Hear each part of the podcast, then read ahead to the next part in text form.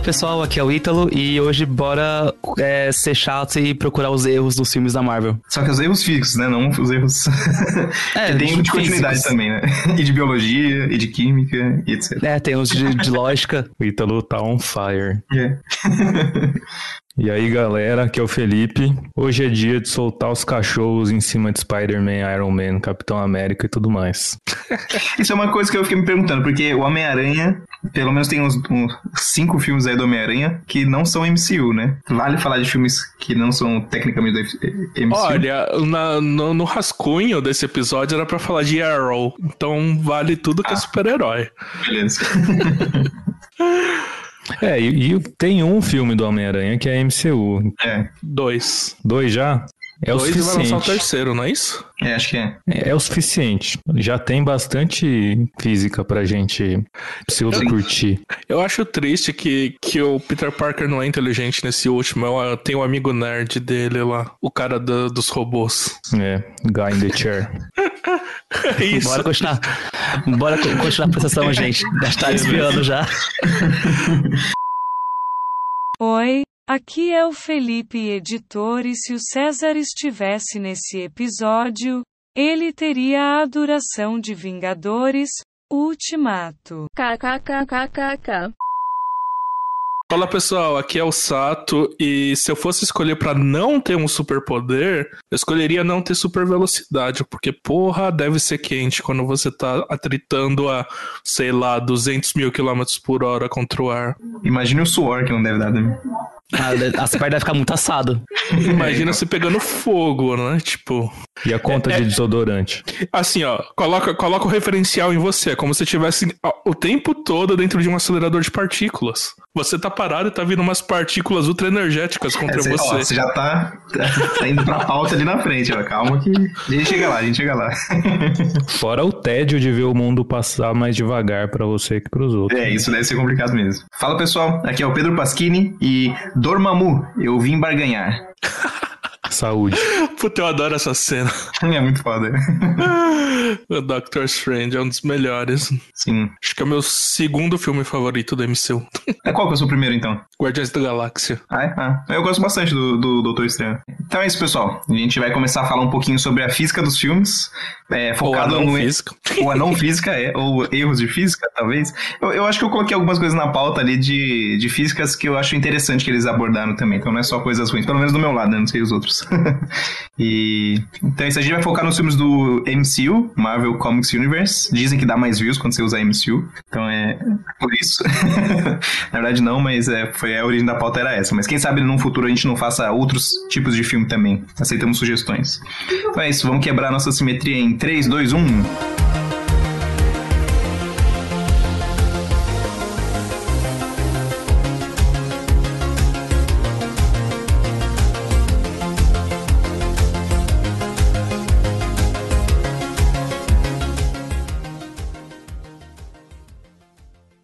Este episódio teve apoio financeiro do Instituto Princípia. Criado em 2017 e mantido pela Fundação Instituto de Física Teórica, o centro tem por objetivo a produção e difusão de ciência, além de conectar a ciência à sociedade. O Instituto Princípio promove diversos eventos de divulgação científica que podem ser de interesse dos nossos ouvintes, como o YouScience, um projeto que mostra diferentes atuações dos cientistas brasileiros e como você pode se tornar pesquisador nesta área. Para mais informações, acesse www.institutoprincipia.org. Princípia, onde a ciência expande o mundo.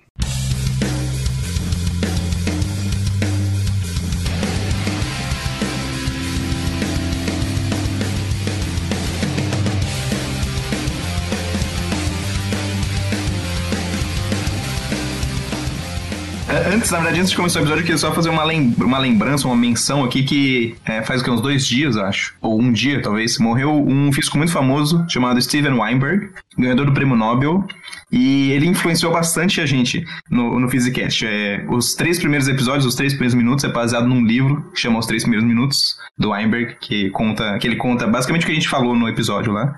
É, o, o SU2, o 1, que a gente fala dos 3, 2, 1 também, foi criado por ele e ganhou o prêmio Nobel por causa do 3, 2, 1, do, do 2 e 1 ali do, do nosso, da nossa entrada do episódio. Então, fica aqui a homenagem ao Weinberg.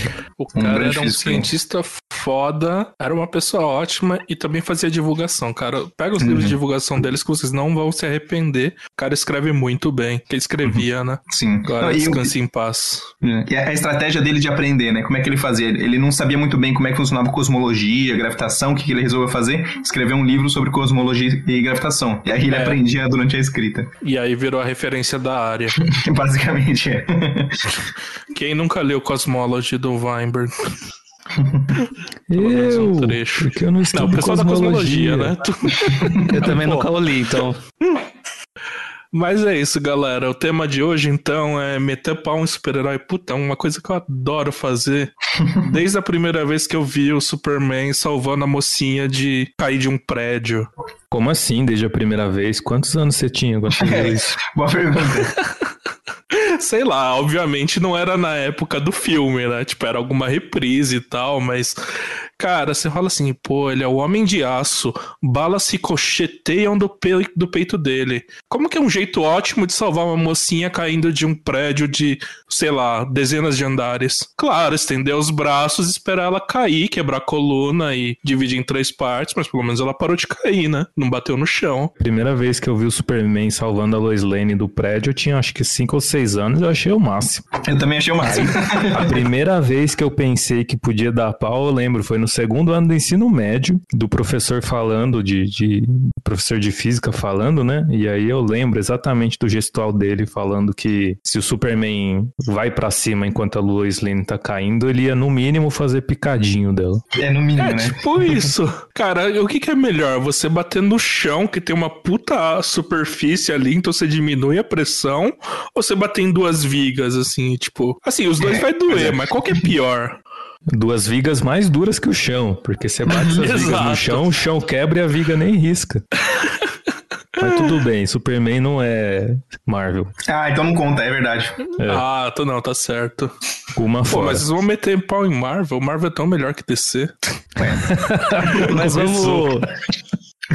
Vai, puxa a pauta vamos aí. Então. Começar aí. Vamos começar aí, gente. É... Pode começar pelo primeiro, Homem de Ferro. Homem de é... Ferro, meu preferido.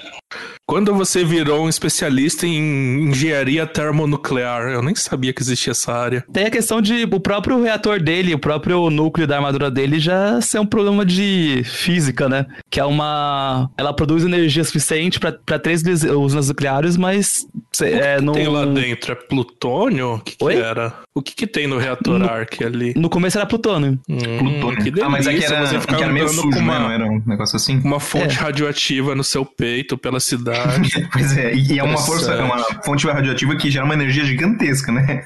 Ah, sim. Qualquer, Como que era? Era três usinas nucleares?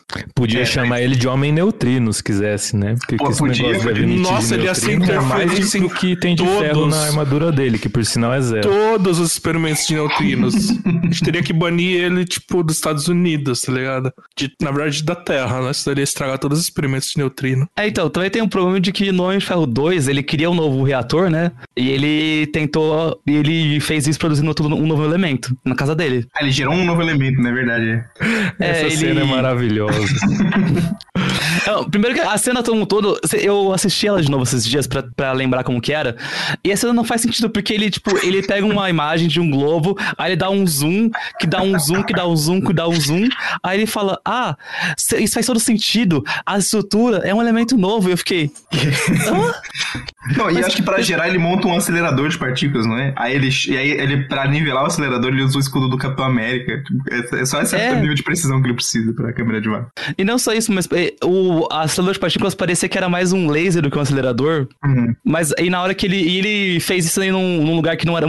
Eu acho que não tinha vácuo, porque o laser, o acelerador, ele saía de uma fonte, então não precisava nem de vácuo pra criar o um novo elemento dele. O melhor é que o Felipe ficou mais puto com a falta da bomba de vácuo do que ter um laser michuruca, que é um acelerador de partículas. É, né? Cada um com, com que com que tem. Eu trabalhei com vácuo, doutorado, um pedaço do doutorado, um pedaço do mestrado. Você faz um negócio que precisa de vácuo sem vácuo, é a primeira coisa que eu vou ver. Muito bom. Eu já tava vendo, meu, como é que essas partículas estão cortando a casa do cara no meio e não estão cortando o ar junto e gerando um monte de outras radiações e matando ele derretido? Não, é, o raio que ele solta da mão dele, por exemplo, ia, ia explodir tudo, né? Se for tão forte quanto é. Certo? Porque é super quente, eu imagino, né? Aí entra em combustão. Não sei o ar que, que é exatamente aquele raio. É um plasma, é um laser, é um. Porque pode ser qualquer coisa, né? É que nem sabre de luz. Sabre de luz deve ser sabre de, de plasma, né? Porque Uhum. luz não para ali, não fica no formato de uma barra. É, não é provavelmente. É, aí qualquer coisa pode ser que ele saiba ali, né? Um outro problema de- do, do reator lá que ele tem no peito é, é que aquilo lá deve- deveria esquentar enormemente, né? Porque, ah, na verdade, o problema é assim, como é que a gente gera energia através de energia nuclear? Porque a princípio ele usou plutônio no começo, né? O, você, o plutônio libera radiação, essa radiação bate na água do reator, essa água esquenta, e no final das contas é uma usina a vapor, onde o vapor é esquentado pela, pela radiação. Ah, cara, Olha. ele só resolveu dois problemas de uma vez. Ele descobriu como deixar três usinas do tamanho de um punho fechado e ele também descobriu como fazer para gerar energia sem precisar da água. É, então. Ah, não, ele usa direto as partículas que saem de lá, seja elétron, seja alfa, já pega tudo direto. É, já vai direto pro coração. Que ele não tem, né? Então vai para outro lugar. O melhor que é só um gerador, né? Tipo, ele não armazena, ele tem que usar Uhum. constantemente toda a energia que ele, u- que ele gera, né? tipo, É bom, a princípio Pode ele crer. pode ter uma bateria. Se ele fez um reator desse aí, ele faz uma bateria super foda mas também. a né? bateria tá onde? No cu? Tipo, Ah, Aê, tava Aí- demorando. Falaram primeiro já. falaram primeiro. é que a Mônica não tá aqui. É, Onde ele guarda o bateria, eu não sei não. Mas tem uma armadura de ferro inteira. Não, mas ele usa quando ele, ele tem que usar aquilo sem armadura também, porque aquilo mantém ele vivo. De fato, de fato. É verdade. Ah, Sim, e na- é. nas primeiras versões também, ele não a armadura não tava sempre com ele. Que depois de tempo ele tinha aquela armadura lá Uhum. de nanorobôs, que aí ele só apertava o botãozinho e a armadura aparecia do nada. Aí, tem, tem umas versões do Homem de Ferro que ele funde, que a armadura faz parte dele, né? É muito bizarro. Né? Ah, acho que a versão mais atual é meio que isso, né? Tá sempre lá com ele, só tá disfarçado. Uhum. Nossa, é que assim, o problema desses heróis é que cada vez, tipo, lançam um reboot e a história é diferente. Aí às vezes eles tentam consertar algumas coisas e colocam os piores e. Uma maravilha Ah. de sempre. E só pra f- dar uma informação extra, dá pra você criar elementos novos, é, tanto que é uma, é uma pesquisa de fronteira que existe até hoje. A tabela periódica tem 118 elementos conhecidos, sendo que só 94 correm naturalmente. E do 94 em diante foram todos criados no laboratório. Só que a maioria deles são instáveis, então elas, eles vão decair depois de um tempo. E normalmente você produz eles fazendo colisão de núcleos. Você pega um acelerador de partículas e colide um núcleo leve com um núcleo pesado. Ah, então isso- eles acertaram pelo menos, né? Você faz eles se beijarem, dura, tipo, um ato segundo, aí depois fala, ah, ele é instável. É, é que assim, normalmente você, na hora que detecta, pelo menos que eu tinha lido, é, você não detecta o material, porque alguns materiais têm um, um tempo de vida tão curto que ele já decai. Então você percebe que criou um material que você queria baseado no material que ele decaiu. É, o one on one de partículas, né? Tipo.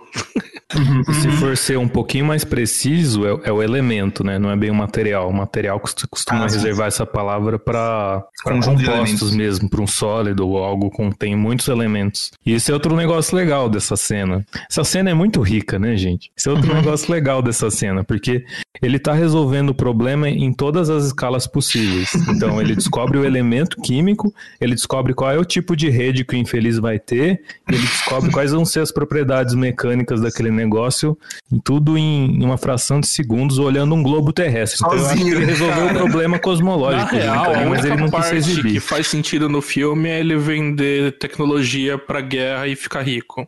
Tipo, de resto. Porque, bom, né, dá pra enriquecer assim, né? Vocês já fizeram a brincadeira de quanto dinheiro eu poderia ganhar se eu não tivesse ética nenhuma? Não, eu, eu não vou tipo, fazer essa ah, brincadeira. Eu... não eu- quero me estimular. Eu invadiria o cofre de elementos químicos e venderia pra União Soviética, pra Rússia, pra, sei lá, pro Irã. Mas, você, Coreia do mas aí Norte. você tá supondo que você pode fazer, tipo assim, que você consegue fazer essas coisas. Não, não, eu tô falando você, você. Tipo, por exemplo, Mas você eu- entra na universidade, roube um monte de reagente químico e vai embora. Eu, não, sei, eu nunca tive acesso a esse reagente químico que você teve, não. É, Então, né? Você já sabe que se desaparecer uma coisa do, do DRCC, foi o Sato. Eu nem tenho mais acesso. Mas eu acho que a gente tá desviando o foco, não botem suspeita sobre mim. Caramba, Salto. Eu pedi pra você explicar melhor isso, mas eu não quero, eu não quero saber mais, na verdade. É pior saber mais que vira cúmplice. É, quanto que você precisa saber pra virar cúmplice? Porque aí pelo menos você guarda o segredo, sabe? Ai, ai. Ainda bem que eu tenho terapia logo logo. Ô, Ítalo, você tá mutado, do- viu? Só pra te avisar. É, que meus cachorros estão latindo muito aqui, eu tô tentando evitar de ficar com barulho constante. Eles, tam- eles também não gostam do Homem de Ferro, né? É. Pergunta pros seus cachorros o que eles acham do Homem de Ferro 2. Eles vão falar que o primeiro foi o melhor mesmo. Nem, nem existiu dois, né? E o terceiro, que ele transforma as armaduras em fogos de artifício. Eu não lembro. Ah, nem, eu não lembro. Faz muito tempo esses filmes, né? Ah, o do Mistério 3 foi 2013, se eu não me engano. 13? É, mas É, já não tem uns... tão longe. Calma aí, só uma coisa final. Eu fico muito irritado que eles só colocaram um cara, na verdade, dois caras inteligentes no MCU, que é o Homem de Ferro e o Hulk. Então, o Homem de Ferro, na verdade, é uma fusão de vários caras inteligentes da Marvel que eles não colocaram no filme e tem que ter alguém inteligente pra explicar aquilo. Então, eles não têm o Red Richards, eles não têm o Peter Parker, eles não têm, eles não tinham o Hank Pym, agora eles colocaram o Scott, né, que é o é o é Scott o nome do Homem-Formiga? Não lembro. É Scott Lang, mas tem o Hank Pym no Homem-Formiga. Ele é, mas ele era o anterior, né? Ele não aparece vivo, É. né? Tem aquela moça sim. do... De Ele é o- Wakanda lá, eu esqueci o nome dela, que é cientista lá. A Shuri. Shuri. Ah, Mas Shuri, Hank é, Shuri também. Mas, o ela- Hank Pym, ele aparece, ele aparece assim, ele é. Ele que. é, que chama lá o Scott Lang pra ser um- o novo Homem-Formiga. É verdade. Mas é que, tipo assim, todos esses caras existiam no, nos Avengers e cada um tinha uma especialidade. Então, sei lá, o Hulk é bom de biologia, o Parker é bom de genética, o, o Richards é muito bom com tecnologia. Então, assim, cada um tinha uma especialidade e fazia um pouquinho mais sentido. Agora, tipo, eles colocaram todas as ciências no engenheiro, cara. Esse é o erro cientista. mais. mais Gente, olha só. Vamos ser é casados no Twitter já, de já estamos no. Twitter. Não, é, ah, falando que a profissão de engenheiro é ruim, só não é um cientista, né? Eu, eu acho Ah, que o assim, Sato quis dizer são, que isso né? é pior que fazer o acelerador de partículas na sala. Mas, tipo assim, é- ele, ele é inteligente demais pra uma pessoa só. E, assim, é, é culpa do plot, porque não tem outras pessoas. Ah, mas isso é bastante normal. Tem o, é o tropo clássico de que eu tenho dois PHDs, eu tenho três, duas civilizações. Eu acho que o recordista é 5 PHDs que eu lembro, mas era um. Aí é, é da DC, então não- nem vou falar Ah, quem é. tá. Não, nem fala então. Então vamos pro Homem-Formiga, então. Que é quando eles resolveram colocar outro cara inteligente e é outro engenheiro. Ah. Dessa vez um engenheiro Nossa. eletricista.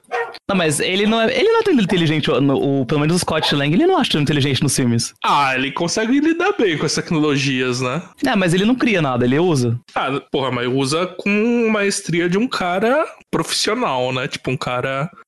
Ele não era físico? Que Eu lembro Não. que ele, é, Ele é foi pra Minsk. não é? Ele foi pra Minsk e não conseguiu casar com a Phoebe. Ah, não, esse é outro namorado dela. Ah, nossa.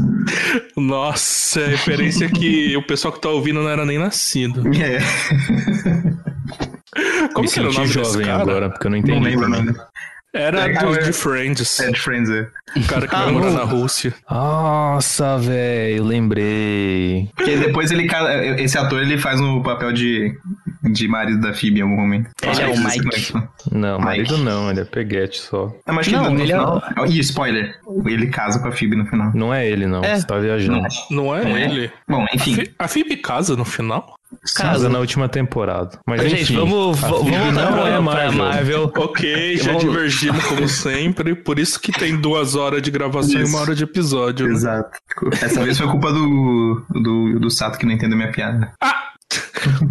Enfim, Homem-Formiga. Vamos, vamos formiga. Ele diminui pro tamanho de uma formiga e ele. A explicação que eles dão no filme é que ele altera o espaço dentro do átomo. Então, porque o átomo ele é um espaço muito vazio. O núcleo tá. Tem o núcleo, que ele tem uma massa muito grande, considerado um ponto muito pequeno, e o resto do átomo é um espaço bem vazio. E ele fala que ele consegue aumentar de tamanho alterando esse espaço nos átomos. Então, a primeira pergunta que eu tenho sobre isso é quando ele aumenta ou diminui, ele só tá aumentando diminuindo o espaço, né? Porque, por exemplo, se eu não diminuo nem aumento a carga elétrica, mas eu diminuo o espaço. Então o elétron ele vai andar mais rápido em torno do átomo, né? Ou, para quem quiser de mecânica quântica, a distribuição eletrônica lá, dada pela equação de Schrödinger, vai ficar diferente, porque a- a- as distâncias são diferentes. Não, mas vai ficar diferente, só vai É, escalar. mas, né? mas mesmo se fosse clássico ia ficar diferente. Sim, sim. Não, é, não, só tô falando que o elétron não é um ponto que gira em torno do, do núcleo. Uhum. Assim, verdade que tem muito espaço vazio ali no nível microscópico? É. Tem aquela famosa frase lá de tem muito espaço lá embaixo, se não me engano é do Feynman, que dizem que dá, dá um start aí pra nanotecnologia. Hum, Não acredito nisso, mas beleza. Ah, tem, mas assim, se você diminuir o espaço entre as partículas, elas vão querer se afastar. Ou Não, então, por ele isso que eu tô falando. Se você escalonar as a- interações. Então, se você escalonar a carga elétrica de uma maneira correta e o espaço, então vai ficar me- meio que igual, né? Só, só as proporções. Então ele é a absurdamente mais poderoso do que a gente acha que É, ele é. Se então. ele consegue alterar as- a intensidade das forças, tipo, porra. Então ele não precisava nem entrar no, no cu do Thanos pra vencer. tipo. É, é verdade, vocês viram essas teorias de como que eles iam vencer o Thanos? E uma- que surgiu na internet que ele ia ficar pequeno, pular dentro da calça do Thanos e expandir. Mas esse- as pessoas estavam pensando que o interior do Thanos é, é frágil, né? Porque se o, se o exterior é forte, pode ser que o interior seja forte. Aí no máximo que ia acontecer, ele ia expandir, ia morrer comprimido pelo cu do Thanos. Asfixiado lá dentro. Exato, é. Essa é uma outra pergunta. Se ele, se, ele fica, se ele fica menor que o átomo, como é que ele respira? Ah, ele tem um capacete, né? Ele tem capacete, então. É, o esse capacete resolve qualquer coisa. É, pra quê? Pra que você precisa de oxigênio? Você tá exigindo muito. Eu acho que pessoa. e vamos para um próximo problema de que, em teoria, ele vai para escalas subatômicas. Ou pelo menos. e- na verdade, eles não falam subatômica, eles falam escala quântica, que é um termo super aberto que eles usam só para ter um, um termo legal lá no meio. Só que se ele for para escalas quânticas e ele meio que manteve a massa dele, ele não é um buraco negro? Ah, tem que fazer essa conta de um raio de Schwarzschild, mas. Mas esse seria um bom plot, Provavelmente talvez. Ele... sim. Imagina que você coloca 100 quilos num raio de um átomo. Isso Porque- dá 5 vezes 10 a 32 quilogramas por metro cúbico. Nossa, isso é muito. Porque eu lembro que, assim, como a gente falou agora há pouco, né, tem muito espaço entre os átomos. Mas, por exemplo, se você calcula a densidade de um próton, ela é super alta. Então, talvez ela esteja escapando por efeitos quânticos. Quantum gravity, né? Gravidade quântica. É, então, aí a gente pode botar na conta da graviquântica aqui, a gente não entende direito. E... Isso, pronto. É. Aí daqui, daqui uns 20 anos, quando a gente entender gravidade quântica menor, melhor, vai ter que ter um novo reboot do Homem-Formiga pra levar isso em conta. E um reboot desse episódio pra gente explicar como é que funciona. Não, a gente não vai dar reboot, a gente vai dar sequência. Fala, ó, É, esse Homem-Formiga mudou, mas não mudou tanto assim, não. Ainda tá zoando com a minha física. E aí também tem outro problema de que todo o plot de Vingadores Ultimato é que se você tá no mundo quântico, você consegue viajar no tempo, porque sim. Isso é ótimo. E aí, como que a gente explica isso? A gente explica? Não. Olha, a única coisa que eu comecei a pensar assim, e isso assim, forçando muito, é que se você tá muito pequeno, você pode entrar no. Você pode pensar na incerteza de Heisenberg. E você pode pensar que seu espaço Ah, tem uma incerteza Eu no acho tempo que foi aí. isso que eles quiseram mas não mas a né? incerteza não faz você ir pra trás, é intervalo de tempo. E, é, e, e é, o fato da incerteza existir é porque é uma incerteza mesmo. Você não pode dizer com certeza que você tá indo pra trás ou pra frente. É uma. Ah, mas tudo bem. Ah, nossa, isso é ver com Isso- mas muitos sa- bons olhos, assim, sabe? É. Você tá procurando o pelo que, que explica o cavalo. Mas tem que ser, tem que ser. O único jeito de salvar esse filme é assim. É. E também tem o fato de que no próprio filme do Homem-Formiga da Vespa, tem a, a, a mãe da Vespa, que ela tá no mundo quântico há X anos. E ela ficou velha no mundo da quântico. Porque, Sim, verdade. porque o, no, de acordo com o próprio. Gente, de novo, lógica. De acordo com o próprio filme, no próprio filme dos Vingadores Ultimato, ele passou só 5 minutos pra ele, cinco, uma hora, e passou 5 anos pra todo mundo. Porque não aconteceu a mesma coisa com a Vespa original. A passagem do tempo depende do espaço, sei lá. Se você quer ver com muito bons olhos, então a gente pode fazer umas loucuras dessa. Não sabemos como funciona a gravidade quântica, novamente. Então, vai para um episódio futuro essa explicação aí. É, o problema é que sempre envolve, quando envolve tempo, a gente precisa usar o conceito de espaço-tempo, né? E a gente meio que peca quando entra quântica junto disso tudo, né? Tipo, dá pra especular? Dá, mas como que você Mas é faz um esse momento teste? que qualquer coisa pode estar certa e quase todas as coisas vão estar erradas. É tipo isso. Aliás, assim, ó. Olha, eles falam que ele conserva massa, mas eu duvido que ele conserve massa. Eu espero que ele conserve a densi- densidade. E aí isso explicaria porque ele é forte quando ele é pequeno, né? Também. Mas teria um problema. Quando ele fica grande, ele estaria fudido. Ele é Porque flutuado. se- Não, ele, ia, ele ia voar até a ionosfera. Não, não, não, não. Se, se ele mantém a densidade. Ah, não, não. É, se, se ele não, não, se mantém. ele mantesse a não, massa. se ele não mantém a densidade, ele voa. E, assim, voa sem controle, assim, ele flutua. Se ele mantém a densidade, ah, a massa dele tá crescendo muito mais rápido do que a seção transversal do osso. Então ele se esmagaria. Ou, ou seja, nenhum dos dois modos é interessante ele ser gigante. Mas a explicação acaba não funcionando porque ele não tá mexendo no espaço vazio, ele tá mexendo no tamanho das partículas. Se ele De tá fato, dando é isso, a, é. a massa, a densidade dele não a massa. Ah, Mas é, é bem mais coerente, né? Porque, porra. Não, é mais, é mais coerente com as cenas do filme, por exemplo. Mas Imagina assim, sim, ele fica super pequeno e ele pula no chão. Qual que é a pressão que ele vai fazer no chão? Se ele é, tipo, tem milímetros ou menos pra, ter- pra ser quântico. E o mesmo peso, é. é. Uhum. O cara ia atravessar a terra, assim, tipo, Uhum. porra, foda-se, eu sou uma faca. Sou uma bala. Sou uma bala uma- cósmica. Uma bala cósmica. Não, é, ele eventualmente, pula se e ele atravessa fosse- o core é. da terra. Se ele fosse ficando pequeno, pequeno, pequeno, uma hora ele ia poder cair também pra dentro da Terra e atravessar a Terra, né? Sim, porque pensa assim, quanto, quanto que é a, a grossura de uma lâmina de uma faca? Coisa de um milímetro? Menos? Tá, tudo bem. Um, um Quer micrômetro? dizer, depende da faca, né? Se for aquela do bandejão, acho que é um, um centímetro. Um centímetro, tudo bem. Faca sem fio e tal. Mas assim, ele seria muito, muito, muito menor do que isso. Então ele seria uma agulha fudida, assim, que tipo, aplica, aplica, sei lá, 80, 100 quilos em um nada. Não, mas esse é um problema que não só ele, o próprio Hulk enfrenta esse problema. Quando você, você levanta um tanque de guerra, vamos supor que ele seja forte, tem estrutura pra levantar um tanque de guerra. Ah, Ele tá apoiando o tanque de guerra nos dois pés dele, que por mais que seja um pezão, sei lá, calça 73, ainda assim é muito menor que a área do, do tanque, né? Então o chão ia afundar com ele levantando o tanque.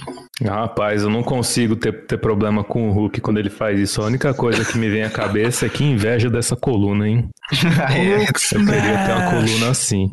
Ah, também tem o fator. O próprio outro fator do Hulk.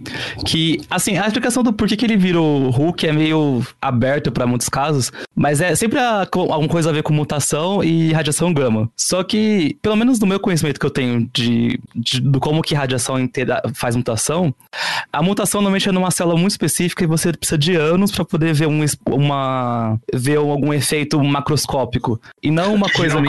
Câncer, né? É, é quando É, isso vai já- ser benéfico ainda, né? Tipo. É, porque é muito mais fácil a radiação fazer um efeito muito mais é, de destruir células e ser mais avassalador do que de fato uma mutação. Porque ele precisa mu- mutar muitas células ao mesmo tempo e ser a mutação certa. Tem que ter muita sorte ou azar pra fazer exatamente essa mutação. E por que, que o Hulk aumenta de tamanho quando ele fica verde? É, a conservação de massa tá ótima. Ele, ele tá. Ah, não, sei lá, ele absorve energia do ar. Hum. É, esteroide. É o mesmo que é Não, é o Não, mesmo ele- do ele- ele- Wolverine, Banner on steroids. Aquela cena do Wolverine lá na, na Fênix, quando ele tá sendo dissolvido pela Fênix. Da onde que ele tá tirando energia e material pra se reconstruir? tá, tá convertendo é, a energia em massa e massa em energia. É, cara. Mas, é, mano, Mas, mas dúvida, onde? mete um MC quadrado lá que resolve É igual a. MC quadrado, olha só, o Einstein falou. Ele Mas tá ela tá pegando lá. e- a parte dele, né? Aí, Sim, Pô, a gente podia parte dele. colocar então Wolverine num, num reator nuclear e fazer ele abastecer o universo, assim, de energia. talvez, talvez foi isso que o, o, o, o Homem de Ferro fez. Pegou um pedaço do Wolverine, não sei qual, né? Aí fica na imaginação de cada um e botou no reatorzinho lá. E botou no peito. E botou no Botou no peito. é. peito. Nossa, S2 do lado do coração.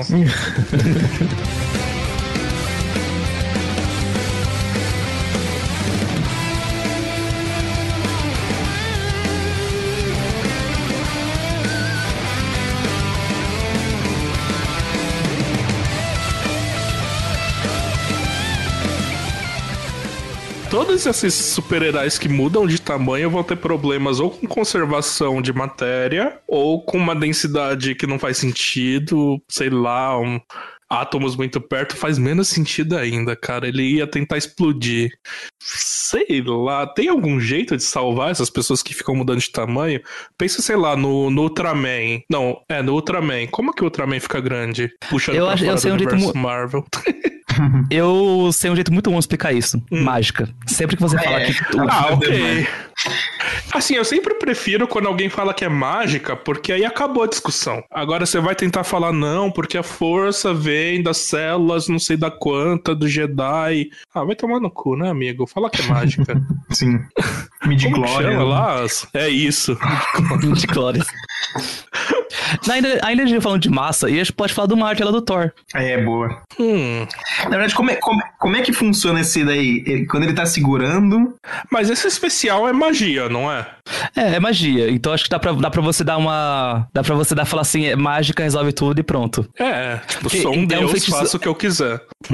Porque é um, fe- é um fe- é que, na verdade, na verdade, o, o Thor no começo, o universo Marvel, eles queriam muito que tudo fosse ciência, né? Porque ele teve até o, o- acho que um, filme do- um dos filmes do Thor, a, a Natalie Portman falou: Ah, nossa, que da hora, que tecnologia. Aí eu falei assim: Ah, então, achei que tecnologia avançada, a gente não tem magia. Só que depois eles voltaram atrás e eles têm magia sim. É, depois o Porque olho a- dele solta raio e. É, aproveitando aquela frase de um famoso, não lembro quem, que fala, de que. Se bobear é do Sagan essa frase? Não sei. Aquela coisa do tecnologia suficiente para uma sociedade suficientemente atrasada sempre vai parecer mágica. Ah, esse daí é Arthur C. Clarke. É, errei feio, não é do Sagan. Mas, bom, eu concordo com isso, né? Tecnologia suficientemente avançada é mágica. então, esse é o argumento do Thor, da sociedade Não, toda mas, do Thor. mas é, é mágica era, né? mesmo, gente. É, É, é mas é mágica que mesmo. assim, Pelo- tem, tem mágica que é possível e mágica que quebra as leis de tudo que a gente conhece e aí a gente tá fudido, né? Tipo.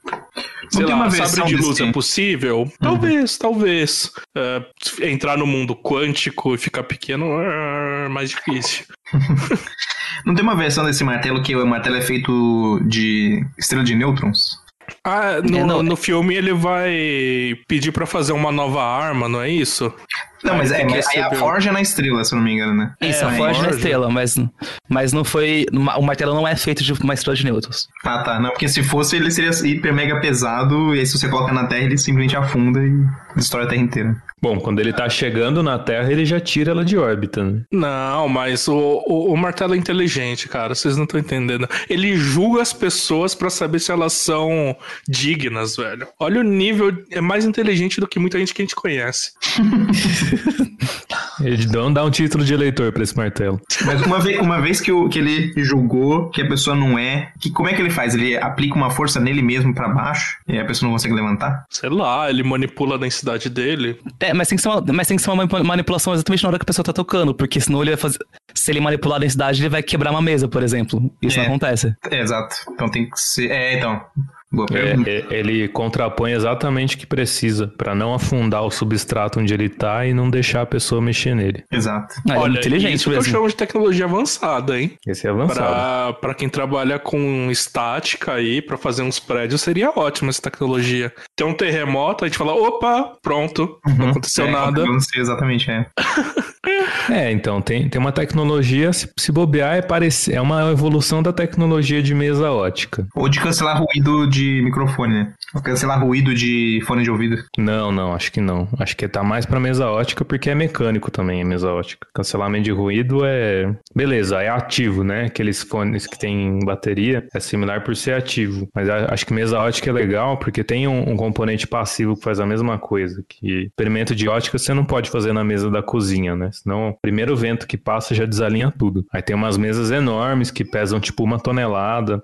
E eu, eu lembro que uma vez a gente teve o trabalho de botar uma mesa dessa dentro do laboratório, foi bem emocionante. Me, me trouxe uma lembrança, ah, quando eu tava fazendo a graduação, tinha aquela laboratório de física moderna, aí a gente faz aquele experimento de medir a velocidade da luz, Puta merda, eu, eu e aí quase, que fui alinhar aquela putaria com um monte de gente dentro do laboratório. Nunca dá Bateu certo. na mesa já era. É. Eu comecei a brigar com o técnico do laboratório num um dia nesse experimento, porque ele ficava se apoiando da mesa no meio do negócio, ele passava e batia, e ele falava que não, que a mesa era boa, que eu que não tava sabendo fazer, e eu fazia iniciação científica em ótica na época, eu sabia o que eu tava falando. E eu fui ficando, falando alto, quase gritando com ele, o professor me tirou da aula e falou, ó, eu concordo com você, a mesa é uma bosta, mas não compra briga com ele não, que não, não vai ser bom pra você. Vale a pena. Eu fiquei de cara, assim. Realmente, ó, beleza. Então, meu relatório pelo menos não vai ser tão afetado pela qualidade É, da mesa. no final, eu, eu marquei um dia que não tinha aula pra ir pra esse laboratório e fiz lá só com o meu grupo, porque é impossível alinhar aquela merda com um monte de gente no laboratório. É, não dá. Não, com mesa ótica, passava um ônibus do lado de fora do prédio e às vezes o experimento desalinhava. Nossa. Mesmo com essa mesa ótica. É que o experimento que eu fazia tinha, umas precis... tinha que ter precisão de 50 nano, né? Então, qualquer E aí o ônibus passa na rua. A rua, para quem não conhece a Unicamp, o, o Instituto de Física foi construído num lugar que é meio baixando.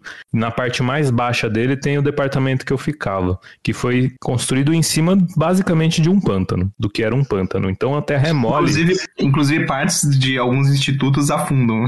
É, in- inclusive isso. E aí a terra é mole, qualquer vibração sísmica chega na mesa. Sísmica mesmo, né? Tipo de terremoto chega na mesa. E aí tem que fazer que nem o martelo do Thor. A mesa tem que. Opa, veio um ruído sísmico te puxando pra cima, eu vou pra baixo. Eu ia perguntar como é que é esse dispositivo que faz esse cancelamento de vibração, hein? Você sabe isso? como é que Da mesa ótica? É. Então, geralmente esses dispositivos têm duas partes, três partes. Uma parte é o sensor, que vai ficar monitorando o, o tipo de vibração que está aparecendo. Outra parte é um, é um circuito que transforma esse sinal do sensor em, em um sinal de erro, que se chama, e esse que é o, o sinal que tem que ser aplicado na mesa para corrigir, mas tem que ser aplicado onde na mesa? Num atuador. Aí geralmente é tipo uma suspensão a ar, tipo suspensão de ônibus, só que mais estável, né? Porque o ônibus quando para, você você sente a vibração do centro da Terra na sua cara, né? É, mas é tipo uma suspensão a ar que, que joga mais ar ou tira pressão ou põe pressão para controlar a altura da mesa. E a mesa tem quatro pés, geralmente, um em cada ponta, né? Um em cada quina. E aí todo, cada pé tem o seu atuador, é, com base em, em pressão de ar. E aí fica tudo isso acontecendo. Aí um pouco de ruído sempre passa, né? Nunca vai ser tão bom quanto, uma- quanto o martelo do Thor. Se fizesse o martelo do Thor com essa tecnologia hoje, você ia começar a levantar o martelo e ele ia cair. Ele não ia ficar direto no chão. É, assim, tem, tem, assim, claro que não tão fino, mas alguns prédios antes terremotos têm algumas coisas meio parecidas. Ah, eu não lembro que país, mas ah, construíram uma ilha artificial e aí era pra fazer aeroporto, tal, lugar pra pra ter avião, tal. Só que eles construíram a, a ilha e a ilha tá afundando. E aí o problema é que fica desnivelando os prédios e eles começam a rachar. Aí eles tiveram que colocar todo um sistema de suspensão lá pra quando a ilha cair um pouquinho, eles ajeitarem e o prédio ficar reto, assim. Nossa. Caramba, Meu velho. Deus. Começa com a ideia de fazer a ilha artificial, né? Eu, sempre que eu ouço esse negócio, eu acho que o unicórnio morre. Por que não? Se tiver dinheiro suficiente, tiver de bobeira, tem gente que vai pra lua, por que não fazer uma ilha artificial? Ou, na verdade, pro espaço, né? Pra lua ainda não. Vou fazer um planeta artificial e botar em órbita aqui entre, entre a Terra e Marte. Resolver a fome mundial ou fazer uma, uma, Gente, fui só eu que achei aquele foguete com um formato muito fálico, assim, muito. Ah, mas todos vão ser formato fálico. Todo mundo achou. Todo não, mundo mas achou. aquele da Blue, velho, faria uma piroca. Não tem como não falar aqui. Pega uma foto depois. Mas estamos desviando. Esse daí é o vilão da vida real. Vamos pros vilão do, do cinema. Tem uma outra coisa no Thor que acontece lá que é um negócio chamado Ether, que eu nem lembrava direito mais. É. Tem que não tem nada a ver com Ether. Então, não tem a ver com. Acho que chama a Ether, não sei. É o, é, pelo menos a- o em inglês é a Ether, mas acho que é Ether. né? Que é um negócio que fazia. Ele transformava matéria em matéria escura. Nossa, é um bóson que faz uma. É, e, e assim, é, parecia que dava um problema na matéria escura, mas se fosse na, na realidade, essa matéria escura simplesmente ia atraves, tipo, virar matéria escura e atravessar a Terra e continuar a vida dela. E a gente, se isso é ah, representativo no universo, a gente ia ver flutuações de matéria pra matéria escura, tipo. Isso ia ser legal, ia ser apontado nos experimentos, né? Algum experimento que tá tentando detectar interações da, da ma- matéria com matéria escura poderia ver isso. É, se tivesse uma coisa. É. Mas o, eu acho que o, o, o Ether em, em Thor é o Thor The Dark World, acho que era. Ele é o. A joia, a joia da realidade, não é? Ah, acho que é, acho que tem a ver com isso sim, é. É, altero- joias são altero- mágica, né? Não dá, não dá nem Aí pra alterou tentar a joia. falar qualquer coisa. Ah, Mas é que no, no contexto parecia que assim, virava matéria escura era uma coisa horrível que virou matéria escura, mas na prática, se virar matéria escura, a matéria escura simplesmente continua a vida dela, né? É, tá bom. Interage gravitacionalmente, bola pra frente. Bola pra frente. Mas isso que eu tava É, pensando, se, se você cria uma, maté- uma matéria escura praticamente do nada, porque comparando com matéria, interação gravitacional é quase comparar com nada, certo? Se eu não estiver falando bobagem. Sim, se for microscópico, sim. No momento que você cria matéria escura, isso não vai gerar uma onda gravitacional, porque você teve uma oscilação brutal de. é, pensando no, no, no- em contrapartida eletromagnética, se eu crio um que que elétron vai do nada, é do nada Eu mesmo, eu tô violando o modelo Ah, padrão. tá, não, você tá criando do nada. É. Então, de repente, tem um- aparece uma densidade de, de massa, Sim. uma densidade de carga.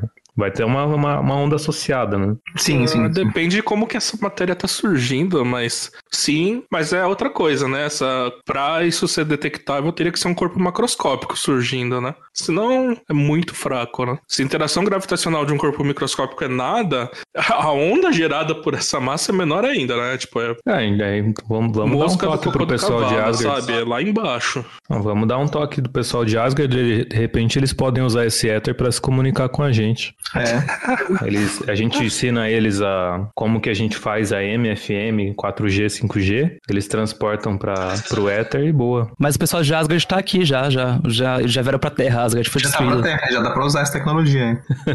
Droga. Então, aí isso minha já me leva.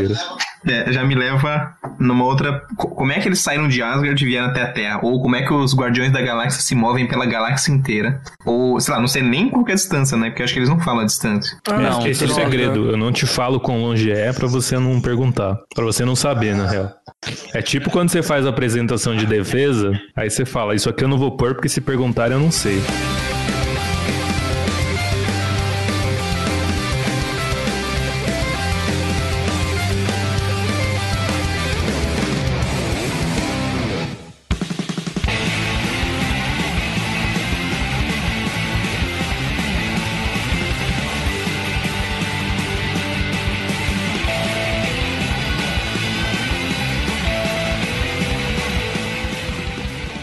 Já que a gente tava falando de Guardiões da Galáxia, mas é que Guardiões da Galáxia é muito roubado, né? Tipo, o cara é filho de um deus, né? Então, tipo, foda-se. Mas tudo que eles fazem lá não faz sentido, né? Tipo, desde viagem muito rápida. Como que eles viajam rápido, aliás? Eu não lembro qual Eles que falaram é. que eles fazem jumps. Deve ser aquela coisa. é, deve ser uma coisa assim, estou fazendo os pulos na velocidade da luz. Ah, ou algo só assim.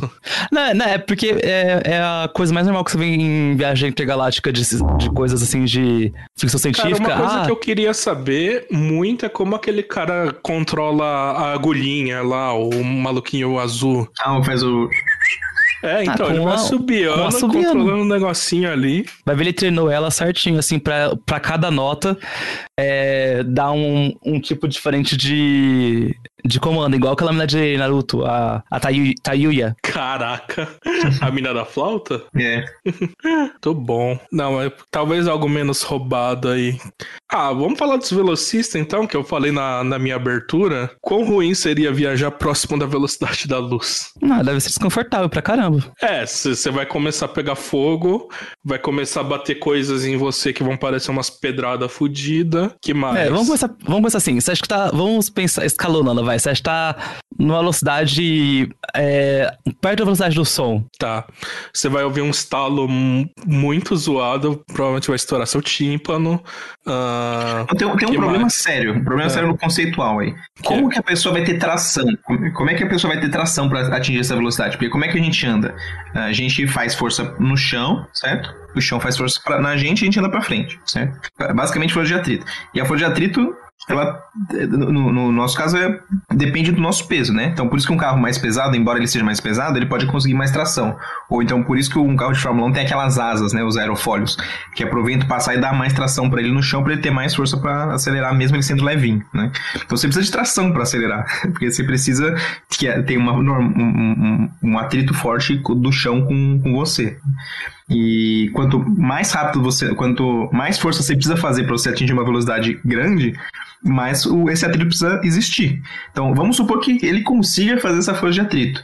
O chão ia começar a quebrar, porque o chão não tem resistência suficiente para aguentar essa força. Então mesmo que ele conseguisse fazer essa força, tivesse atrito suficiente, ele tivesse tração suficiente, o chão ia começar a quebrar enquanto ele anda, né? Sim, porque cada passo dele seria. Quanta energia teria num passo dele, né? Aliás, isso é uma coisa que ninguém vê. O Pietro do, do, do filme lá do. O- Do First Class, ele é absurdamente poderoso, cara. Ele sai correndo e tudo fica em câmera lenta, mas ele consegue mexer nos objetos, cara. Ele troca uma bala de posição. A bala tá voando a quanto? 300 km por segundo? Coisa assim? Ele pega ela com o dedo e desvia ela. Quanta Pois é. força ele fez? Mas aí, só uma pergunta. Mas se ele fez isso, o dedo dele não queimou? Sim, Ou não, tem- mas até aí ele puti- queimou inteiro, né? Ou o tempo de interação dele é tão curto que não deu tempo de ter o- a interação térmica? Não, mas mesmo se não tiver interação com a bala, tem com o ar, né? Que ele tá correndo não, que e nem mesmo um assim, idiota. Se ele faz a força na bala para uma direção, a bala faz força nele na outra direção, né? Então ele, o dedo vai machucar, né? É, ele, ele só andou pro outro lado, né? Porque ele tá super rápido. Hum. Tipo, E também tem outra coisa importante. A música que a gente tá ouvindo, ele tá ouvindo também? Porque se, se ele tá ouvindo também, como que a gente tá... Ou ele tá ouvindo música muito rápido também? Ele colocou a música lá em talvez- 10x no Talvez seja o Spotify. campo de força que a música altera a velocidade junto com ele. Mas. Caramba! Hum... Então é que nem o Flash, tem um Speed Force ali. É, eu acho que te- é, tem que ser, né? Senão não adianta. Cara, esses velo- velocistas não faziam o menor Não, sentido. E eles são infinitamente poderosos. Não, não tem nenhum, nenhum. nada que consegue ganhar deles, porque eles se movem numa velocidade infinitamente, infinitamente mais rápido que o- qualquer tempo de reação. Então, ninguém tem tempo de reação de fazer nada contra eles. Sim, assim, mas teoricamente eles não poderiam interagir com nada, com tanto de energia que eles têm. Uhum. Qualquer reação vai destruir eles na hora, instantâneo. Não, e tem um outro problema. Se eles estão se acelerando, vamos supor que eles estão ganhando velocidade, que vale as leis da física. Eles vão começar a ganhar energia, mais energia, mais energia. É, a gente sabe na física de partículas que a seção de choque, que é o- a quanto que a probabilidade de você interagir com as partículas, ela em algum momento ela começa a decair com a energia, né? Ela vai com um sobre a energia. Bom, depende do- de- da interação, mas ela pode decair um sobre a energia ao quadrado. Então, quanto mais rápido, eventualmente eles vão chegar numa velocidade ou numa energia tão alta que eles simplesmente vão atravessar as coisas sem interagir com nada. Eles vão simplesmente Mas, virar mas aí, né?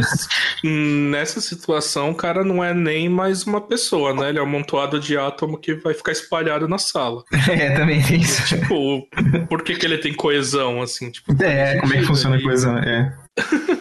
É, tipo isso. Na vida real é isso. Ele ia pegar Vida- fogo e. Um abraço, Nunca virar mais se plasma, visse. sei lá. Jeito você horrível de fala assim, morrer. Ô, Pedro, você falou assim de, de que eles seriam invencíveis, mas se você já assistiu o Flash, você vai saber que o Flash é tudo menos invencível, ele perde todo Ah, episódio. é, então, exato. Mas o Flash não é da, do MCU, então não vale falar aqui. Mas é que assim, o Flash é que nem os caras do Cavaleiro do Zodíaco. Todos estão se movendo na velocidade da luz, mas tem um que é mais rápido que o outro. Mas o Flash nunca se move na velocidade da luz no universo recente. É sempre Mach alguma coisa. Ah, bom, Ah, aí é? faz- É, é, então um pouco melhor. É um pouco melhor. ele é paia, ele é paia. Pai. Ah, não. Então é, então Ah, ele é mas- noob. Noob.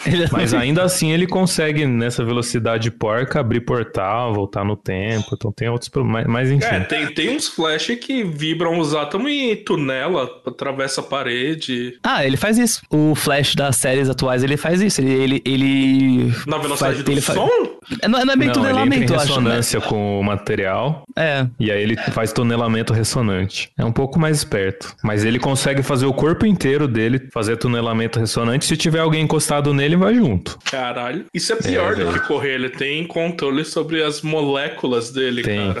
Ele Tipo, consegue. Ele treme. Consegue tremer de forma muito controlada. Cara, isso seria muito bom. Imagina você tá tomando um café, ele esfriou, você treme um pouquinho sua mão, ela tá quente de novo. É. Ou ele podia fazer, usar a tática do, do Homem-Formiga, né? Ele podia tremer, tunelar, entrar no cu do Thanos e explodir o Thanos por dentro. Ou, ou- ou mais, quando você. Quando a pessoa fecha o carro e esquece a chave dentro, é só pe- pedir ajuda pro Flash. Ele pega a chave na moral.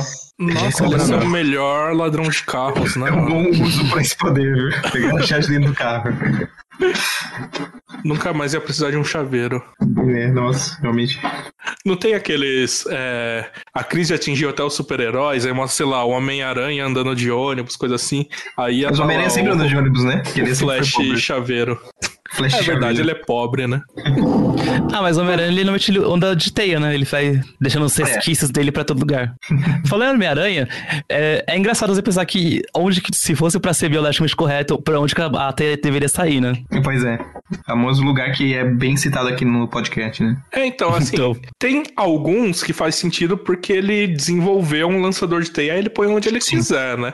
Mas os Sim, que são inclusive lá, né? biológicos, por que que sai pelo braço? Nunca vi aranha Porque- soltar teia pelo braço. É, é, porque acho que no- o, o filme não ia ser mais PG, P, pra menores de 12 anos. Ima- Imagina É, ele se balançando pelas teias. Ele ia ficar de ponta cabeça, assim, e ficar balançando, soltando teias e. Não, sem contar que você já viu a aranha acrobata? Nunca vi.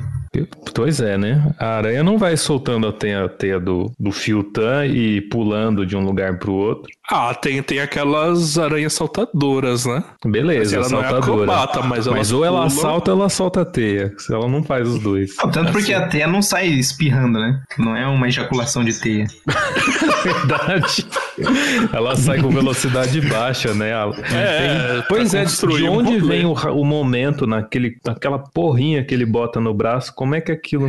Então, aquilo tinha que ter pólvora, pelo menos, pra jogar a Ele teia pode longe, ter, sei mas lá, é a uma queimar. cápsula de alguma coisa pressurizada, um gás carbônico, sei lá. Mas haja pressão ali, né? Porra, É, haja pressão. O cara tá lá embaixo, joga a teia no helicóptero, na moral, assim, haja pressão. Isso bate recorde de sniper. Ah, ele pode fazer talvez alguma reação química que libere energia. Não, beleza, já vi que o Sato gosta do Homem-Aranha. Eu gosto do Homem-Aranha, ele é fudido igual nós. E assim, eu prefiro as versões que o Peter Parker é inteligente, ao invés dele, tipo, ter ganhado superpoderes aleatórios ou ele ser um burro com um traje tecnológico. Tom Holland. o seu problema é com Tom Holland, então. Não, assim, eu gosto dele, mas a versão que escolheram pra dar pra ele do Homem-Aranha é muito chata, velho. Basicamente o poder dele é a armadura que o que o Tony Stark dá pra ele. Velho, você pega o Peter Parker adulto lá, depois que ele fica mais adulto, ele é ultra inteligente, cara. Sim, sim. Ele é muito foda. É, esse é, esse é o Peter Parker que virou Homem-Aranha cedo demais. É, Os problemas do, do sucesso precoce, né? sucesso precoce. Tá vendo? Aliás, ficar famoso assim como quando criança deve ser uma bosta, né? E agora eu tô vendo um monte de fama em cima da menina lá do skate, da Raíssa. Tipo, é legal, porra, ela é super foda, ganhou medalha, mas é tanta depressão que ela vai ter pro resto da vida. É, assim, tem que ter um Tudo. suporte bom, né? Tudo depende do É suporte. o caso da ginasta lá, a Simone Biles. Ela. Sim. Ela ginasta que, tipo, ela tava.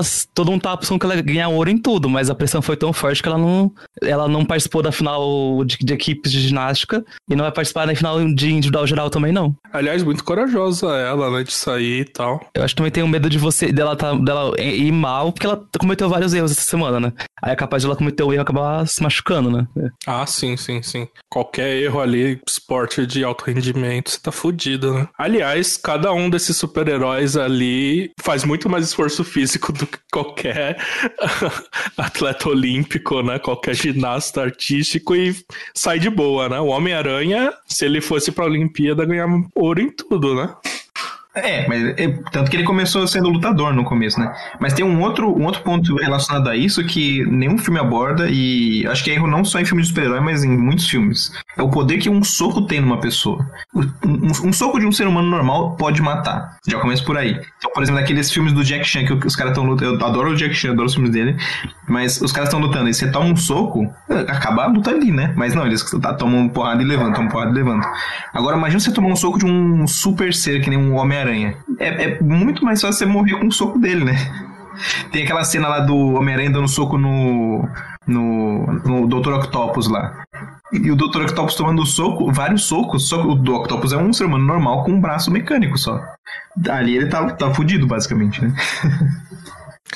Bom, assim, só de ele conseguir carregar aqueles tentáculos, eu já não acho ele normal, mas beleza, né?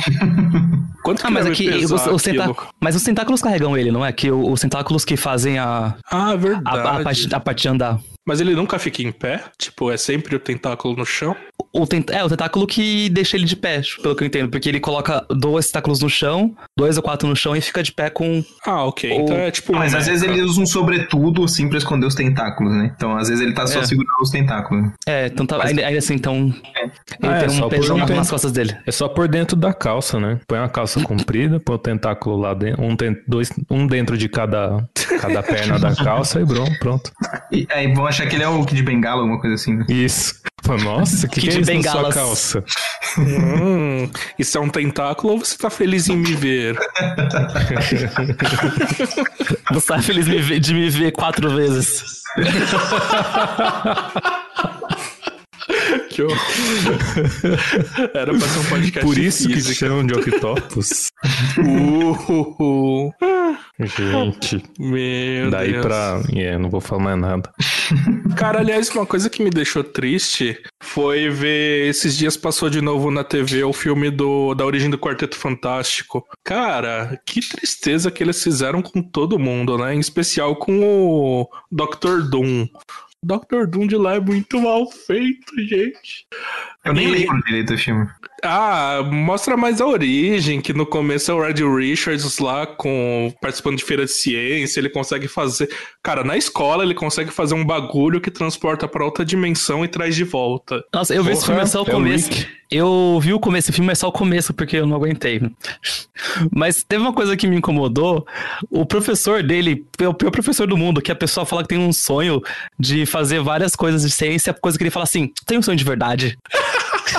Bom, que tem professores assim, deve ter, né? Mas É, essa Foda. mais. Não tem a história que o, o pai do Dirac, né? O Dirac, famoso, prêmio Nobel em física e tudo mais.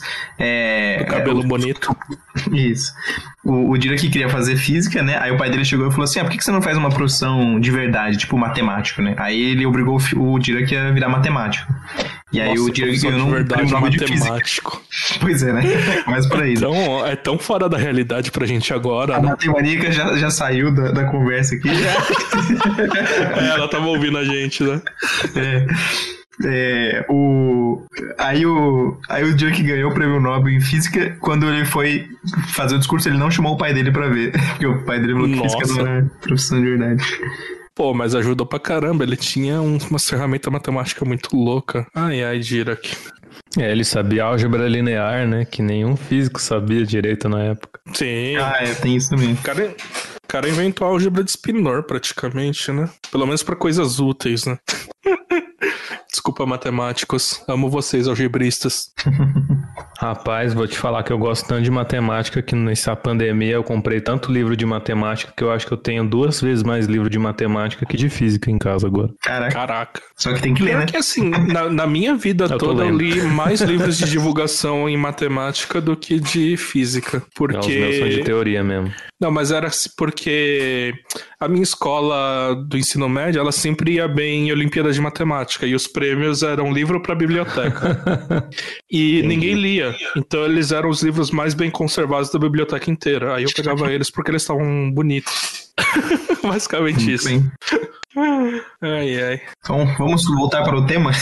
Vamos voltar É, pro o que tema. mais temos? Teve um que, que, é- que não sei se vocês assistiram Homem-Formiga e Vespa, que é o Homem-Formiga 2, mas tem uma vilã lá que ela, ela tem um poder de atravessar as coisas.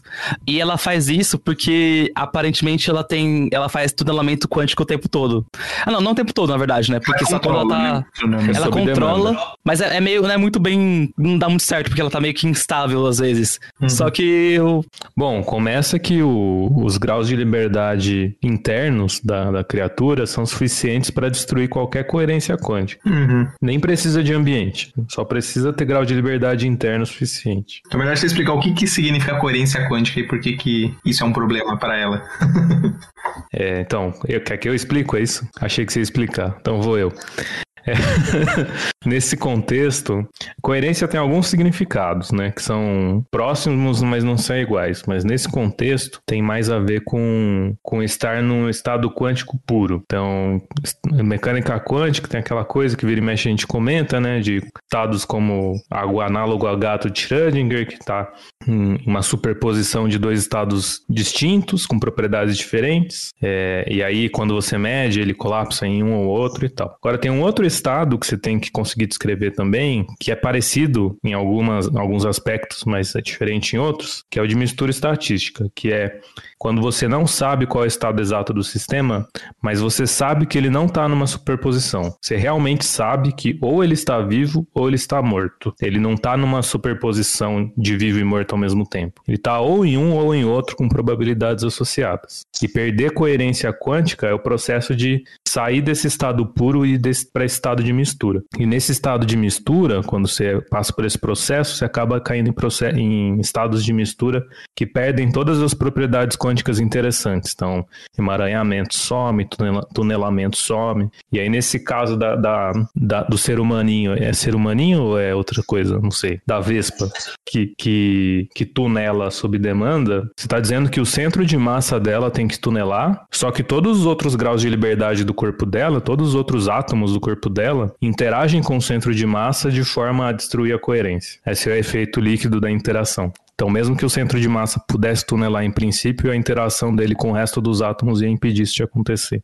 Aí ia passar só uma partezinha dela e o, resto que ia, só um umbigo ia passar pela parede. Não, ela dá com a cara na parede mesmo. É. Talvez perder um Ai. fio de cabelo que tunelou. E vale ressaltar que ela não ela tem nosso tamanho, tipo, ela não era tamanho de formiga no filme. Uhum. É, trazer efeito quântico pro nível macroscópico é muito difícil, quando o efeito já não é macroscópico do princípio. Ah, dá pra, dá pra fazer um pouco com criogenia. Mas haja criogenia aí na pessoa. A pessoa vai andar mergulhada em hélio. Não, tem que ser hélio 3 superfluido, que já é miliquel. Nossa. Acho que nem assim não dá. tem que ser menos. Vou, vou botar Bom. aí no meu projeto de pós-doc aí, o próximo Isso. que eu pedi. Que o objetivo é estudar o tunelamento de seres humanos. Primeiro, encontrar a temperatura para que ele tunele. Depois, encontrar um jeito dele continuar vivo depois do, de, de passar pelo. E manter a coerência, né? É, coerência quântica, coerência cognitiva, coerência anatômica. Você tem que fazer mols e mols de partículas tunelarem ao mesmo tempo no lugar certo. Muito É, ou legal. então faz tunelamento ressonante, que nem o Flash. Ah, pode ser.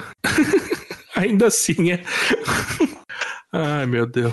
É, bom, alguém colocou uma coisa sobre o Doutor Estranho aqui, quem que foi no roteiro? Fui eu. Ah, eu, eu não eu não tava pensando em Estranho porque magia, aí eu pensei, magia Ah, já entendi. Então eu vou riscar aqui. explicou. Mas se quiser fa- falar alguma, o que você queria comentar? É, não, no, no- acho que no filme Doutor Estranho tem um conceito interessante de física que ele fala de dimensões extras, né? E. Cordista? Cor- olha lá. Cordinho safado.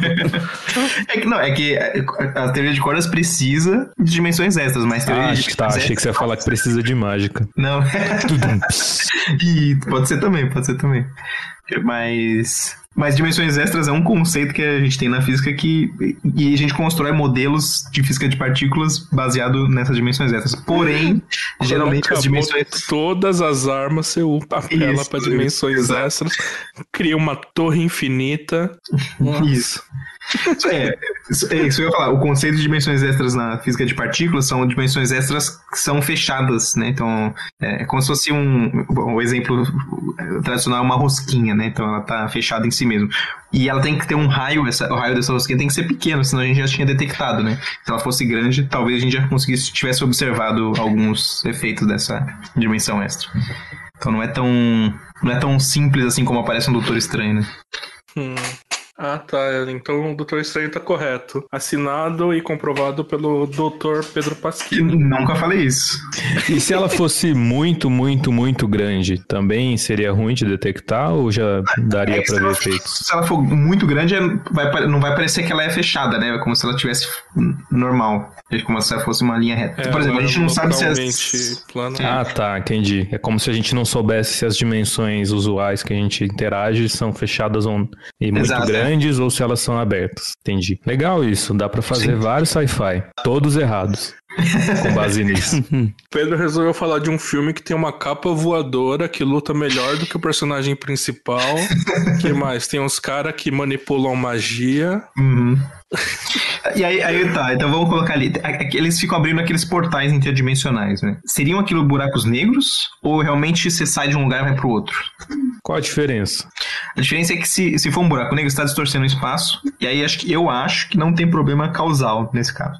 Se ele for um buraco que sai de um lugar pro outro, você tá se movendo mais rápido que a luz, né? Mas como que você faz? Você entra no buraco negro e sai do buraco negro na primeira opção? Ou você passa bem perto do horizonte de eventos e tá tudo É, tão ele tá comprimido que você já chega do outro um, lugar?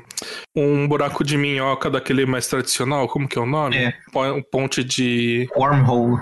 Ah, é, sei, sei, sei o que tá falando. Né? ponte de Einstein-Rosen, alguma coisa assim, Eu acho que é Einstein Rose, né? Isso aí mesmo. que é tem dois buracos negros na ponta, na verdade você passa de um pro outro, né? Uhum. Mas aí tem o problema de sair do buraco negro, não tem? Como é que você Ah, tem vários, isso? tem vários problemas. Porque enquanto você tá entrando no buraco negro, o- você começa a sentir umas forças por causa do espaço, né? Então, meio que você é esmagado ou desesmagado. Então, tem- você tem que criar um buraco negro. Tem, tem até um, um- O pessoal até fez essas contas. Você tem que criar um buraco negro que ele é estável o suficiente e que a força não seja forte o suficiente pra te matar enquanto você tá atravessando. Eu acho que existe uma solução, mas é, é difícil, mas dá. Só se tiver uma matéria que a gente não conhece que ia manter o buraco negro, senão ele colapsa. É, tem isso também. é. É, é loucura, assim, que vão, vão precisar de muitas evidências pra me convencer que isso é uma coisa que existe. tipo, a ligação realmente extraordinária. Realmente extraordinário. Ah, a gente acabou tudo que tava no roteiro. Olha só. Tem a parte que ele fica fazendo loops temporais, né? Com a joia do tempo. Ah, mas aí também é magia. É magia. Mas magia que pode quebrar o universo. Até eles têm medo da, da magia do tempo, né? É. é, mas é uma pergunta que eu, que eu me faço é, quando ele tá nesse processo de, por exemplo, de ver aqueles milhões, 14 milhões, 14 bilhões de futuros possíveis, que no final das contas é um Monte Carlo que ele tá fazendo ali, né? Ou então se ele tá falando com o Dormammu lá e voltando. Será que ele, como é que é a linha do tempo? Será que ele é a linha do tempo que você vai, volta pra mesma linha e tenta de novo? Ou será que você cria um novo universo? Qual dessas duas opções? Pra, pra fazer sentido, ele tem que voltar pro mesmo ponto, né? É, senão, é, é, digo assim, ele, ele se salvou, né? Ele achou a linha do tempo que dava certo e ele ficou nela e os outros se fuderam, basicamente, né? Ou ele voltou antes, né? De se fuder. Mas e eu aí ele foi de novo, ficou indo e voltando. Não, não, mas isso que eu tô falando é. É, sim, sim, sim. Tipo isso. se, se tiver criando novos universos, ele sempre tá voltando pra uma diferente até ele achar que pra ele tá tranquilo, né? Agora, se ele voltar pra mesma linha, é, ele salvou é foda que isso coloca que o universo é determinístico, né? Sim, não, por isso que, por isso que eu perguntei qual Tem, das tem duas. infinitos será que graus de liberdades, mas ainda assim é determinístico. Uhum. Será? Hum, Hum. Isso me incomoda mais do que as magias dele. Mais que a magia. É. Será que sempre eu fizer as mesmas escolhas vai dar nos mesmos resultados? É, né? Olha aquele ruído ali, caguei. Caguei. Então, então eu vou fazer essa pergunta pra vocês, já que surgiu esse assunto. Vamos supor que a gente faça um experimento de Stern-Gerlach, que é aquele experimento lá que você manda um átomo de prata num campo magnético, e dependendo da direção do, do, do spin do átomo de prata, ele vai pra cima ou pra baixo. E aí se você coloca o átomo de prata numa superposição de estados, é, ele pode ir pra cima ou pra baixo, certo? E aí tem essa probabilidade, e essa probabilidade é, é realmente quântica no sentido de ser... Você não consegue prever ela. Então imagina que você fez esse experimento, aí você volta no tempo e faz o experimento exatamente igual de novo. Vai dar o mesmo resultado? O que- aquele átomo que saiu vai dar o mesmo resultado sempre ou vai ser sempre 50%? Quer dizer, a viagem no tempo é quântica ou não? Cara, aí você entrou num problema que é a interpretação de probabilidade também, né? Você mudou a seed? Não, então, é, é, é Você mudou a seed da simulação? Quando você, quando você volta no tempo, você muda a seed ou não? Essa é a pergunta. Essa é a pergunta principal. Nossa, Ah, mudou muda, com pra um, certeza com muda. li- linguagem de computeiro absurda. É. E tá falando que a gente vem- vive num RNG. O ponto é que você não pode contar que o- os fenômenos aleatórios vão acontecer do mesmo jeito. Afinal, é por isso que eles são aleatórios. Mesmo que você volte no tempo. É isso que, que a física. Eu entendo a física estatística dessa forma. Então, a, a ignorância é, é, é num nível que eu não posso contar que nada vai acontecer. Até porque no caso do Stern-Gerlach que você falou, você tem outro problema. Que você- é impossível observar o que um átomo de prata faz. Você só consegue ver o que um feixe de átomos de prata faz. Sim, de fato, de fato. E aí os, os, os infelizes dos átomos ainda são partículas idênticas. Então você não sabe, você nunca vai saber quem foi pra cima e quem foi pra baixo. Não, mas se você, Checkmate. se você não, mas você se você fizer um Checkmate. de átomo de, de prata que emite um átomo por vez, você consegue? É que você não consegue detectar a colisão do átomo de prata. Tá bom, agora eu fiz um super detetor, mas o Homem-Aranha é todo zoado. Agora eu fiz um super detetor que detecta um átomo de prata por vez.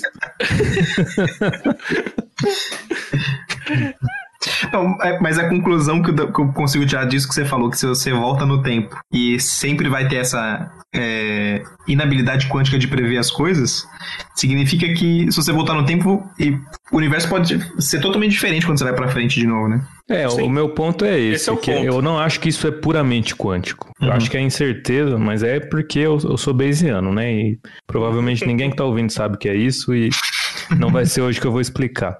Significa É. que ele não acredita em estatística. Significa que eu acredito em estatística e do jeito certo, todos os outros jeitos estão errados.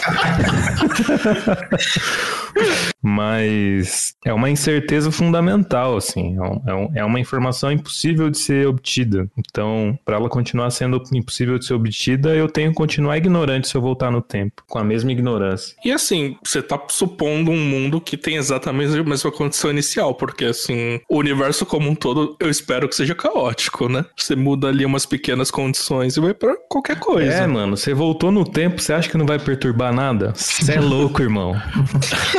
Então, nesse sentido, faz sentido a estratégia do, do Doutor Estranho, né? Ele volta no tempo várias vezes até que colapse no estado que o Dormammu existe, né? Mas, ah, não, tudo bem, mas aí o problema é a previsão dele no depois no Eu acho no que a Avengers. questão central pra mim, eu acho que a questão pra mim é bom, mas eu acho que o, o- o principal pra mim é que ele nunca vai saber se o rolê deu certo por, por causa de alguma decisão diferente que ele tomou ou se foi só aleatório ele deu sorte daquela vez. Que ele pode muito bem ficar voltando no tempo, voltando no tempo e nunca dá sorte, nunca dá sorte ou demorar muito, porque Ou você ele, não sabe. ele, vo- ele foi todas as vezes, mentiu todas as vezes que ele falou que tava no universo certo, e aí foda-se, ele volta de novo e fica indo até um que dá certo. É, então, fica o que eu propus no começo, né? Ele, ele simplesmente achou o universo que foi conveniente pra ele e Ah, ficou. sim, né? mas só que assim, quando ele fala, ah, eu vi 14 milhões de blá blá blá, de bilhões de universos que deu errado e um que deu certo. E aí ele fala que é esse. Ele pode mentir em todas as vezes. Ah, sim, é verdade. é verdade, ele mentiu 14 E o filme é só sobre o que deu certo, porque nos outros ninguém conseguiu assistir o filme. Tipo, ele ainda não sabe se ele tá no universo certo. Ele só vai assistir de novo o filme. Ele, ele Ah, falou que foi entendi. Então, pronto, né? Doutor Estranho é um comediante. Faz sentido, faz Muito sentido. bom, Sato. É o jeito que pra fazer sentido, né? Porque Ah, é? senão o universo é determinístico. E aí, foda-se. É. É, ele, foi, ele, foi, ele falou um número aleatório ali pronto, né? É, ele foi... ah, ou, não, ele falou o número certo, mas ele falou os outros números anteriores também e falou que deu certo, foda-se, esperando pra ver se esse é o resultado que vai dar certo. Uhum. Ele tá falando o número do Cid, tá ligado? ah, pode ser. Deixa eu fazer uma pergunta sincera aqui. Hum, Deixa. As séries da Marvel na Netflix contam como MCU? algumas. Alguma, Demolidor. alguma? Agents, of, of Shield conta. Ah, Não, mas pode, fala, né? É. Não tem problema, não. É, eles mencionam os filmes em todas essas, né? Demolidor, Jessica Jones, Luke Cage, Punho de Ferro. Eles mencionam o que aconteceu com os Avengers. É que assim, Felipe, por exemplo, tem spoiler de Loki. Mas Não, em peraí, Loki. Peraí, peraí, peraí. Fala que eu vou tirar o fone. Ok. Não é um spoiler muito relevante, mas em Loki eles não falam nada. que o- Eles falam que o Coulson morreu e o Loki vê tudo o futuro dele e, assim, o Coulson ter voltado ou não, não é relevante em nenhum ponto. Então, não sei se Agents of S.H.I.E.L.D. talvez seja... Talvez ele só não seja o universo principal Ma- Marvel mais, tipo, eles são um universo variante aí. uma variante É, aí nos quadrinhos eles adoram, né? Tô na Terra, tal, tal, tal. É que no, nas séries dessas, nessas séries que eu falei, eles falam bastante, bastante não, né? Mas eles falam algumas vezes do que aconteceu nos filmes dos Avengers, como Ah, é. se fossem fenômenos conhecidos no mundo inteiro. Então Uhum. tem essa, essa noção de continuidade. É, teoricamente eles estão no universo. Mas é aquela coisa, tipo, eu sou seu amigo, mas você não é meu amigo, sabe? Em relação às séries de cinema. Eu falo de você, eu admito, eu admito que, eu, que, eu sei, que eu sei a existência, mas você não é meu amigo. A gente não, não anda na mesma, na mesma turma. Pode crer. Vai ver Acho por que isso se que eu mistura, gosto sabe? das séries e dos filmes, não. Pronto, falei. Ô, louco! Nenhum filme você gosta? Você gosta Nenhum, das acho muito séries? Eu acho muito ruim, Nossa, cara. punho de filmes. ferro, você vai defender punho de ferro na minha frente? Vou. Punho de Ferro é o mais fraquinho, porque o, o, o Danny é excessivamente burro na série. Nossa, é muito ruim. Mas, mas o, eu acho legal o jeito que eles exploram outras culturas. No Punho de Ferro. Não sei se é outra cultura de verdade, né? Com um cara Com certeza não é. Se a gente É, chamar um antropólogo aqui, ele vai querer minha cabeça numa bandeja. Mas eu acho legal esse o jeito que eles constroem o misticismo do, do Punho É de sempre Ferro. assim, vamos explorar outras culturas com o personagem principal caucasiano. O último samurai é branco, yay! Ah, não, é, isso, isso é meio merda, mas isso é meio copiando o quadrinho, né? Não tinha muito pra onde correr. Mas o, o, o punho de ferro é, é asiático, não é? No, no quadrinho? Ele é, não é? Vixe, não lembro não. Não lembro é um jeito educado de dizer não li, só procurei imagem no Google Imagens. Mas eu acho da hora o Luke Cage nesse aspecto. Que manja quando a gente jogava Magic e tinha aquelas cartas que você defendia com ela e pagava mana e regenera. É o Luke Cage, só que ele sempre tem mana pra pagar, na hora. é isso que ele faz. E tem o Boquinha de Algodão, né? O quê? Que medo. tem o Cottonmouth, não é? Não é o Ah, é, o filão lá, né? Bom,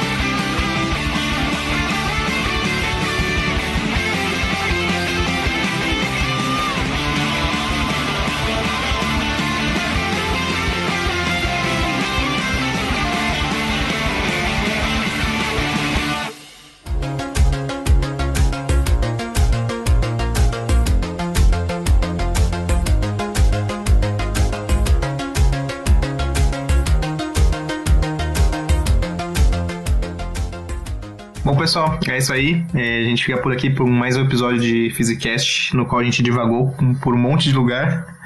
Mas espero que ficou é, interessante para vocês verem um pouco sobre os erros e absurdos físicos que tem em muitos filmes da, da Marvel. Quem sabe a gente Tem não faz um outro nerds sobre o- igual vocês que ficam prestando atenção nos erros e reclamando muito no Twitter. Vocês não Isso. estão sozinhos.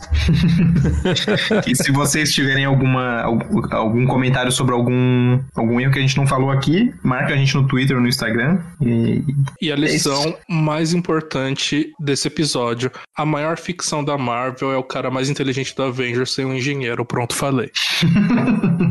Fiquem com esse pensamento. Coitado, sacanagem. sacanagem. Então, é isso aí.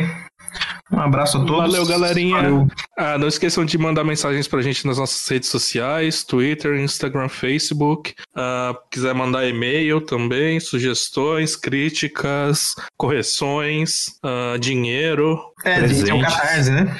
É isso aí, tem nosso Catarse que tá, tá ali meio abandonadinho, esperando alguém dar um pouco de atenção pra ele. Quem sabe não seja você a dar essa atenção. E é isso, gente. Até o próximo episódio. Falou.